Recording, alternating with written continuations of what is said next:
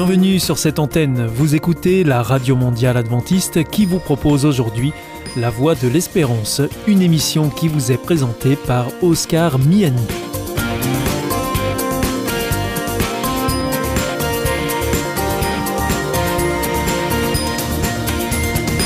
C'est avec grand plaisir que je vous retrouve sur notre antenne.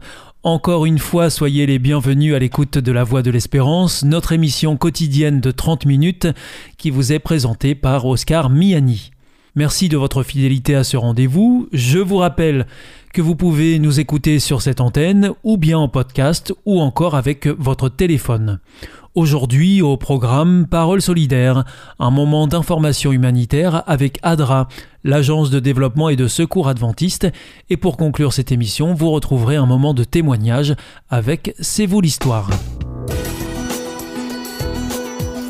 Bienvenue à l'écoute de Parole solidaire, une émission sur les solidarités internationales. Aujourd'hui, j'ai le plaisir d'être en ligne avec Jonathan Lebouliot. Bonjour. Bonjour. Alors vous êtes directeur d'ADRA Belgium et donc euh, vous nous appelez depuis euh, Bruxelles.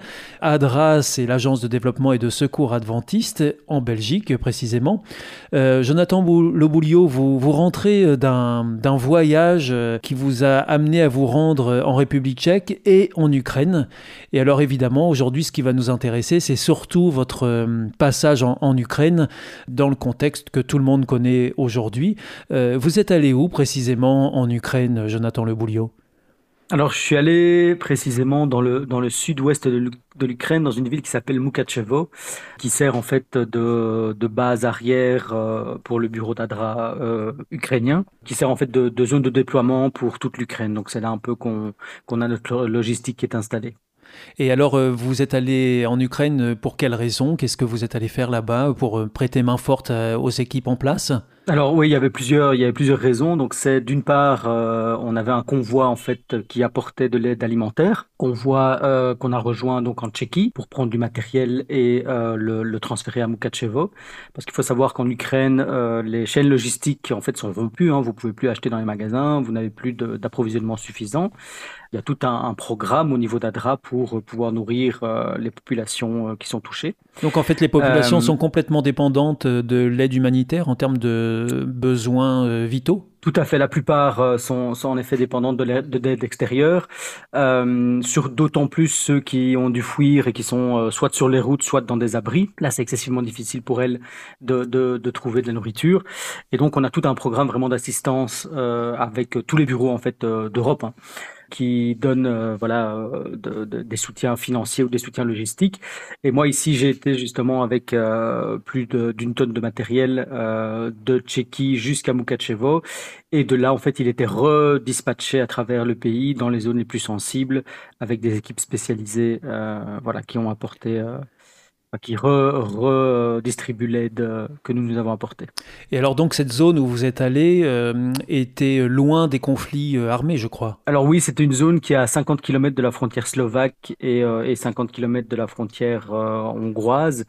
donc une zone qui est relativement sûre, qui n'a jamais été touchée par les conflits jusqu'à la veille de notre arrivée, évidemment, voilà, il y a eu un bombardement qui a eu lieu euh, la veille euh, sur, sur des entrepôts. Donc voilà, c'est toujours délicat. Ça reste un, pays en guerre et même les zones qui sont relativement à l'abri euh, du jour au lendemain ne peuvent plus l'être. Et alors votre entrée en Ukraine, comment est-ce qu'elle s'est passée aujourd'hui Quels sont les dispositifs qui sont mis en place pour filtrer les entrées ou les sorties, j'imagine d'ailleurs? Oui, alors c'est extrêmement compliqué de rentrer en Ukraine évidemment. Euh, et nous, donc on était, on avait du matériel lourd. On est passé par euh, la frontière slovaque et plus précisément par euh, une partie de la frontière qui est destinée aux, camions et, et, à tout ce qui est euh, logistique. Et du coup, même avec les autorisations qu'on avait, même avec des lettres euh, de, de l'ambassade ukrainienne de Tchéquie recommandant ADRA et recommandant le, le, libre passage, on a mis quand même plus de 7h30 pour faire 25 mètres de frontière, euh, plus de six checkpoints différents, euh, tant du côté slovaque que du côté ukrainien, et avec euh, voilà beaucoup beaucoup de tensions, beaucoup de, de, de, questions, de documents, de fouilles. enfin voilà, on sent vraiment qu'il y, y a, une inquiétude. D'autant plus qu'il y, a, voilà, il y a toujours un risque aussi de certaines milices qui essayent de passer par ces postes frontières-là pour essayer de, de voilà, d'agir dans l'ouest du pays. Donc voilà, il y a, une, vigilance accrue de la part des, Ukrainiens. Et il y a aussi, enfin voilà, aux, frontières, les, militaires ukrainiens qui surveillent les frontières, c'est des militaires qui sont très très jeunes puisque les autres sont, sont au front.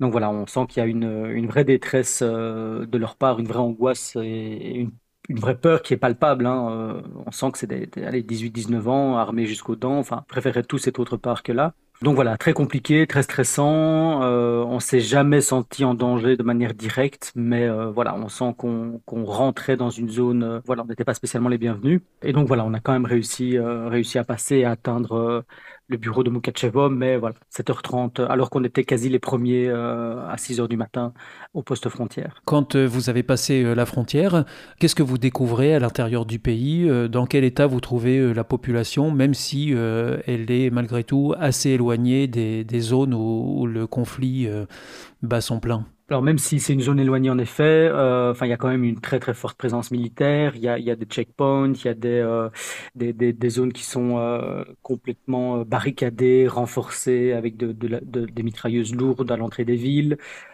Enfin vous avez quand même euh, voilà les, les, les, pompes à essence en bord de route qui sont complètement vides, vous n'avez plus d'essence en fait de disponible.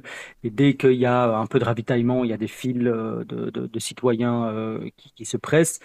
Euh, vous n'avez dans les magasins, enfin on a, on a croisé beaucoup de, de supérettes, portes ouvertes, étagères vides, donc il n'y a, plus rien. Même si vous avez de l'argent, vous, ne pouvez rien acheter même si on ne voit pas les effets de la guerre, en tout cas, on en ressent vraiment la, la, proximité et alors une tension, euh, voilà, même dans la population euh, assez, assez forte. Et, euh, nous, voilà, on a rencontré des équipes d'Adra qui sont des Ukrainiens, qui sont des, des gens, pour le coup, l'équipe de, de Mukachevo qu'on a rencontré, c'est l'ancienne équipe qui gérait à Mariupol. Donc, c'est des gens qui vivaient là-bas, qui étaient installés là-bas, qui avaient une antenne d'Adra efficace dans cette zone-là qui ont dû tout quitter euh, du jour au lendemain, qui se retrouvent à aider évidemment euh, les autres Ukrainiens, mais qui se retrouvent eux-mêmes en, grande difficulté. Et comment est-ce qu'ils arrivent justement à, s'organiser sur place pour euh, venir en aide à la population? Alors sur place, ils sont pas tout seuls. Hein. Donc le bureau d'Adra Ukraine a été renforcé euh, par des experts de, enfin qui viennent d'un peu partout dans le monde, des experts euh, d'Adra hein, euh, en logistique, en, en, sécurité, en, soutien psychosocial, enfin voilà tout ce que vous pouvez imaginer. Plus évidemment des renforts en termes de, de matériel, en termes de financement pour pouvoir assurer. Et alors Adra est quand même au niveau mondial quand même expert dans les urgences, donc on a des protocoles, on sait exactement quoi faire. Ici on a des, enfin une logistique qui, qui démarre euh, bah, quasi de Belgique jusqu'en Ukraine pour soutenir toutes les activités et eux-mêmes les équipes ukrainiennes ont des activités évidemment de soutien alimentaire, mais aussi des activités de soutien euh, psychologique auprès des gens. Euh, ils ont des, bus pour euh, faire évacuer les gens des zones sensibles. Ils ont des, la possibilité aussi de, soutenir financièrement des gens qui essaient de se réinstaller, parce qu'il y, y, a beaucoup d'Ukrainiens qui reviennent en Ukraine maintenant. Enfin voilà, il y a, il y a plusieurs projets, il y a plusieurs dizaines de projets qui sont en route pour l'instant. Euh, avec le soutien de l'ensemble du réseau, parce qu'évidemment tout seul, euh, ce serait euh, excessivement compliqué pour eux, et avec une logistique de pointe. Sans doute avec une collaboration aussi avec les autres organisations internationales humanitaires. Oui, tout à fait. Hein. Mhm. Oui, bien sûr. Donc dans, dans ces cas-là, on ne travaille jamais tout seul. on travaille avec la Croix-Rouge, on travaille avec Caritas, on travaille voilà avec tous les partenaires qui sont présents. Après, il faut savoir qu'en Ukraine, il y a très peu de bureaux d'autres ONG accrédités. Euh, le bureau d'Adra Ukraine est une des seules ONG euh, reconnues officiellement par le gouvernement ukrainien. Donc beaucoup d'ONG au niveau mondial euh, en fait travaillent à travers ADRA. D'accord. Parce qu'elles n'ont pas elles-mêmes d'antenne euh, locale. Donc voilà, ça c'est aussi la force du réseau, c'est la force d'être présent dans 130 pays euh, à travers le monde. Et, et comment l'aide d'Adra Belgium s'inscrit-elle dans, ce conflit actuellement qui perdure en Ukraine? Alors nous, on a, on a deux types d'aides. Donc on a évidemment des, programmes au niveau local en Belgique de, soutien aux églises qui ouvrent leurs portes, de, colis alimentaires, euh, voilà, donc ici sur le territoire belge.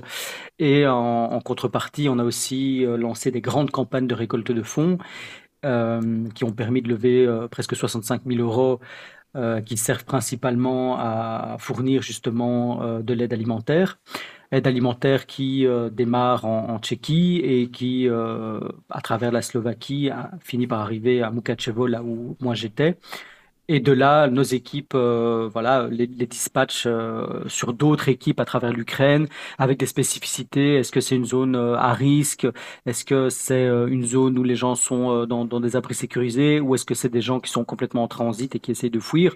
Parce que le soutien alimentaire n'est pas le même, évidemment. Chaque situation a un besoin bien spécifique en termes de. Donc voilà. Et alors donc, Jonathan Le Bouliot, les auditeurs qui, nous entendent là en ce moment et qui souhaitent soutenir euh, les actions euh, d'ADRA Belgium. Comment est-ce qu'ils peuvent le faire euh, Alors quand je parle d'action, bien sûr, pour cette crise en, Ukraine, mais en même temps, les autres crises continuent ailleurs dans le monde? Oui, tout à fait. C'est ce qu'on rappelle aussi. voilà, il y a une générosité qui est quand même exceptionnelle ici par rapport à la crise en Ukraine, et on voit voilà aussi euh, une générosité euh, au niveau de l'accueil. Mais euh, faut pas oublier que la crise en Ukraine, c'est terrible, mais il y a des situations bien pires malheureusement à travers le monde. Euh, je pense euh, la situation au Yémen avec des millions de personnes qui sont littéralement en train de mourir de faim, euh, la, la, Somalie, le, le, le, comment le Myanmar dont on ne parle plus mais on a toujours des, populations qui ont fui le pays. Enfin, voilà, il y a, y a énormément de situations sur lesquelles elle réagit. Euh, et voilà, même si j'encourage euh, la générosité pour l'Ukraine, euh, j'encourage aussi à, à, ne pas oublier les, les autres conflits. Et donc, concrètement, à travers votre site internet, on peut faire un don en ligne? Tout à fait. Donc, il y a la possibilité de faire un don en ligne pour l'action d'urgence. Hein. Il suffit juste de mettre urgence Ukraine ou urgence Yémen, urgence Somalie, et ça ira directement sur le projet qu'on a dans, dans les pays. on trouve hein, sur faire un don sur www.adra.be les informations pour les transferts bancaires. Merci beaucoup, Jonathan Le Bouliot, d'être venu euh, jusqu'à nous par la voie des réseaux téléphoniques euh, pour nous parler de, bah, de, votre voyage en Ukraine et puis de votre retour d'expérience à, à, ce sujet-là. C'était Parole solidaire, une émission sur les solidarités internationales. Aujourd'hui, nous étions en ligne avec Jonathan Le Bouliot, directeur d'ADRA Belgium. Merci beaucoup de nous avoir rejoints. À bientôt. Au revoir. Merci à vous. Au revoir.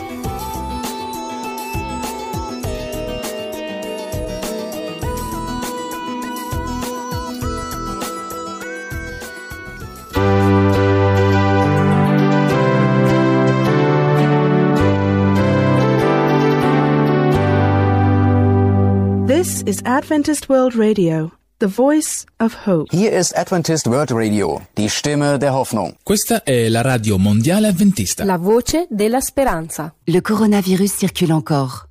Les personnes âgées, immunodéprimées, malades chroniques et fragiles sont plus à risque de développer une forme grave de Covid-19. Pour elles et pour leur entourage, il est recommandé de continuer à porter le masque à l'intérieur ou dans les rassemblements. Ensemble, restons prudents. Ceci est un message du ministère des Solidarités et de la Santé.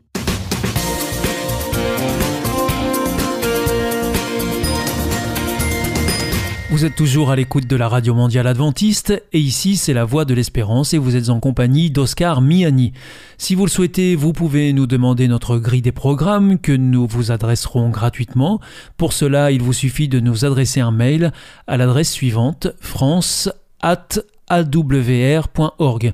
En ce qui concerne nos coordonnées postales, c'est IEBC, La Voie de l'Espérance, boîte postale 100 77 193 Damary Lélis, CEDEX.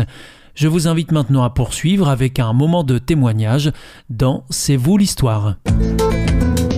C'est vous l'histoire.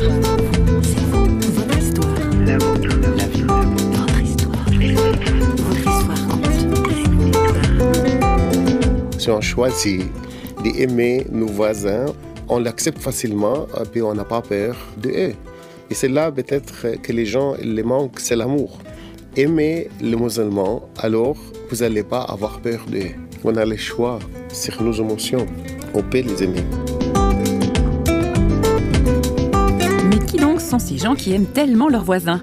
À l'heure où la tendance est au repli sur soi, à la méfiance de l'autre, de l'étranger, etc., elle tombe à pic la rencontre avec Anne-Lise et Magdi Saber. Anne-Lise est suissesse, Magdi est égyptien. Ils ont trois enfants et habitent depuis plus de 20 ans dans la mégapole du Caire. Tous deux sont également guides touristiques pour une agence de voyage. Christine Raymond s'est laissée embarquer par nos deux invités.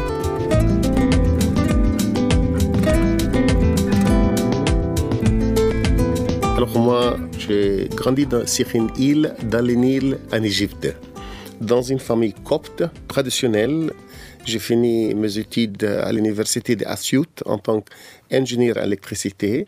Et pendant mes études, j'ai venu en Europe et j'ai rencontré Anne-Lise. Moi-même, je suis née en Suisse, dans un petit coin de pays qui s'appelle le Jura bernois.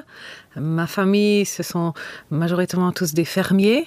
Alors j'ai grandi dans une ferme et j'ai fait des études de commerce. Je, me suis rendue à Avignon avec un groupe euh, de jeunes pour participer à un festival qui s'appelle le Festival des Arts à Avignon. Et c'est là-bas que j'ai rencontré Magdi, qui se trouvait là-bas.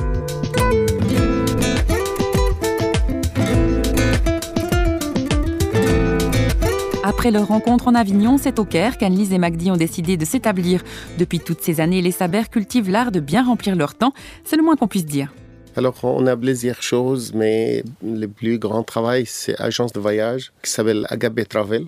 Nous prenons soin des gens qui viennent euh, de la Suisse ou de l'Afrique du Sud pour faire des safaris et des autres euh, places qui sont très importantes en Égypte. Et euh, on, aime beaucoup faire ça. On aime bien accueillir les gens et les faire découvrir euh, l'Égypte. J'aime beaucoup aller au bord de la mer Rouge, la mer et les montagnes tout près, comme Sharm euh, Nouéba. Euh, ça, c'est mon, endroit préféré en Égypte. Bien sûr, on les prend aussi sur des croisières sur le Nil, spécialement une croisière entre Luxor et Assouan. Et pendant 3-4 jours, on navigue sur le Nil et c'est très très joli.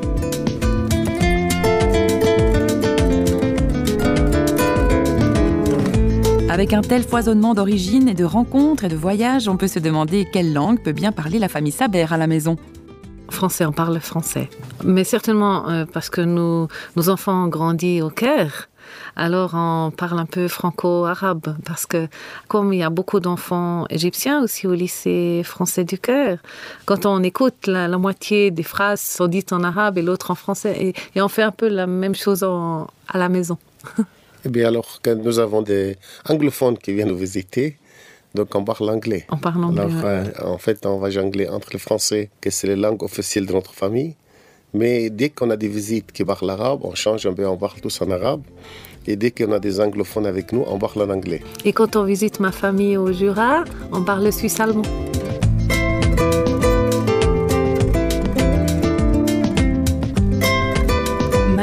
l'avez mentionné, vous êtes euh, chrétien d'origine copte, mais qu'est-ce que c'est un chrétien copte? Alors, selon l'histoire, euh, Saint Marc, un des disciples du Seigneur Jésus-Christ, il a venu prêcher l'évangile vers l'année 48 ou 62. Et selon l'histoire, l'Égypte tout entière est devenue chrétien. Et le mot copte, ça vient d'Égyptos ou Égypte. Et je pense au 7e siècle, ils ont appelés les chrétiens en Égypte, c'est des Coptes. En fait, les Coptes comptent aujourd'hui environ 15 millions en, Égypte. C'est la moitié de tous les chrétiens du Moyen-Orient. Le Moyen-Orient, ils sont en Égypte. Donc, le Copte, c'est une église très ancienne depuis des mille ans. Elle existe. Et bien, on a beaucoup de traditions, toujours dans notre église. Elle contient pas mal de monastères. on a aussi une pape qui, était le pape chez nous de troisième. Et maintenant, il y a un euh, temps pour choisir le prochain pape pour l'Égypte. Alors vous parlez du pape, justement. Comment ça se fait qu'il est moins connu que le célèbre pape euh, de l'Église catholique? Peut-être dans l'Ouest, il est moins connu, mais euh, dans l'Est, euh, le pape de l'Église copte orthodoxe, quand même, il est très connu. Il était quelqu'un qui tout le monde aimait. Il disait même c'est le pape des chrétiens et des musulmans du Moyen-Orient. Parce qu'il était populaire. Il, était mhm. populaire. Il était un homme très très sage.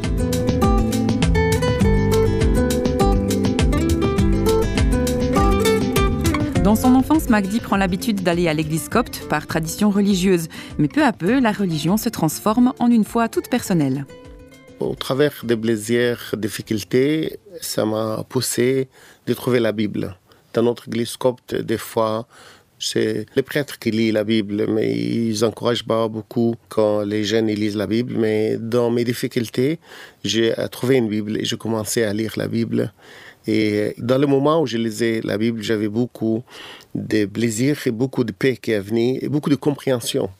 Et plus tard, euh, quand euh, j'ai rencontré Annelise à Avignon avec son groupe, euh, ils étaient des gens aussi qui aiment lire la Bible. Et moi, j'ai posé pas mal de questions.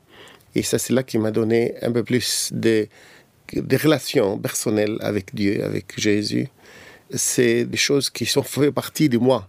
Je ne suis pas religieux, mais j'ai une relation avec Dieu, qu'il a toutes les sagesses et qu'il est là pour m'aider. Chaque fois j'ai besoin d'aide ou j'ai besoin de conseils, je retourne vers lui. C'est, il est vivant et comme il nous a créé, que nous on parle, lui il parle. Alors je exercé euh, toutes ces années d'écouter sa voix. Et c'est quelque chose, on ne peut pas l'expliquer avec des paroles, mais c'est quelque chose qu'on peut expérimenter. Et c'est cette expérience, justement, c'est celle-là qui a donné une signification euh, dans ma vie. Par exemple, je pas peur. La situation en Égypte, elle est très très difficile. Mais parce que je compte sur cette relation avec Jésus et je peux toujours aller vers lui pour lui dire mes sentiments, alors j'ai toujours euh, la paix entière. Et vous savez que la plus grande difficulté dans le monde, c'est la sécurité. Alors je me sens sécure parce que lui, il a tout le pouvoir.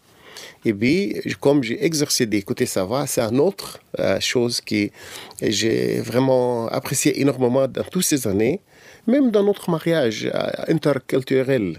On est différentes personnes. Il a grandi sur une montagne et moi j'ai grandi sur une île. Et les cultures euh, sont tout à fait différentes, les communications, les langues. Mais comme nous avons Dieu, dans nos vies, des fois qu'on a des opinions différentes, mais on dit on va prier et demander Jésus qu'est-ce qu'il dit dans cette situation? Et puis quand il nous montre dans une manière formidable, chaque fois une différente manière. Et ça nous a aidé pour, maintenant on est mariés depuis 32 ans. Et je pense qu'on va aller pour le 32 ans prochain dans cette joie, même joie à cause de ça.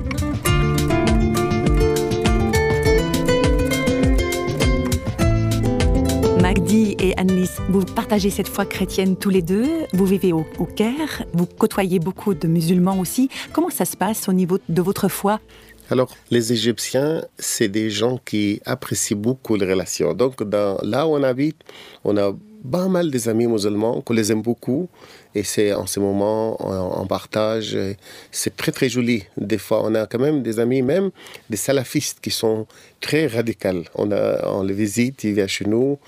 Et euh, c'est l'amitié qui compte le plus. On ne peut pas vivre sans eux. Oui, et dans notre immeuble, par exemple, on est la seule famille chrétienne. C'est-à-dire qu'on a toujours tout fait pour avoir une très bonne relation. Oui, moi, je trouve les secrets c'est cet amour. Quand vous aimez quelqu'un, vous n'allez pas avoir peur de lui. Et en fait, les médias, toujours, elle doit montrer que c'est des, groupes, des ennemis, l'un contre l'autre. Mais si on décide, l'amour, c'est un choix. Si on choisit d'aimer nos voisins, on l'accepte facilement, puis on n'a pas peur euh, de eux.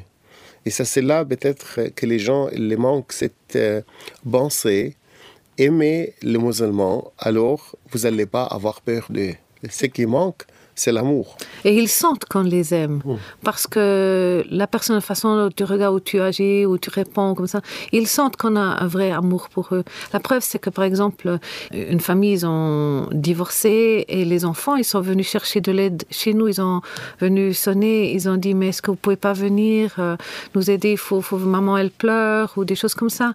Ou par exemple, euh, on, aide des voisins dont la fille euh, a le diabète, elle est très très jeune, elle a 17 ans et ils n'ont pas d'argent pour acheter euh, ce qu'il faut pour elle, l'insuline, des choses comme ça.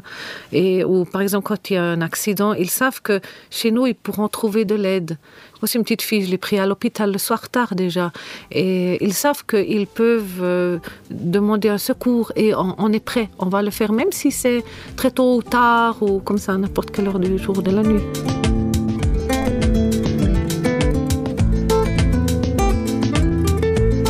Les relations d'amitié sincère avec le voisinage, c'était la dernière étape du voyage de cette émission C'est vous l'histoire, en compagnie de nos deux guides touristiques du jour, Magdi et Annelise Saber. Allez, au revoir et choukran.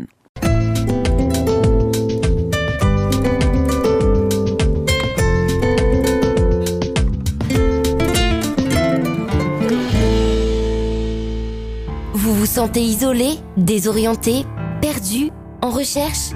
L'IEBC, l'Institut de la Bible par correspondance, vous accompagne et vous propose des cours gratuits à suivre chez vous et à votre rythme.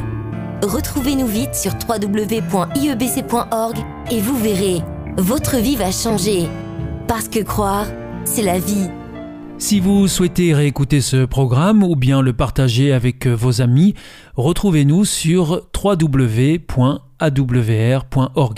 Vous pouvez aussi nous suivre par téléphone, c'est très simple, depuis la France. Il vous suffit de composer le 01 80 14 44 77. Si vous êtes en dehors de France, eh bien vous composez le 0033 1 80 14 44 77.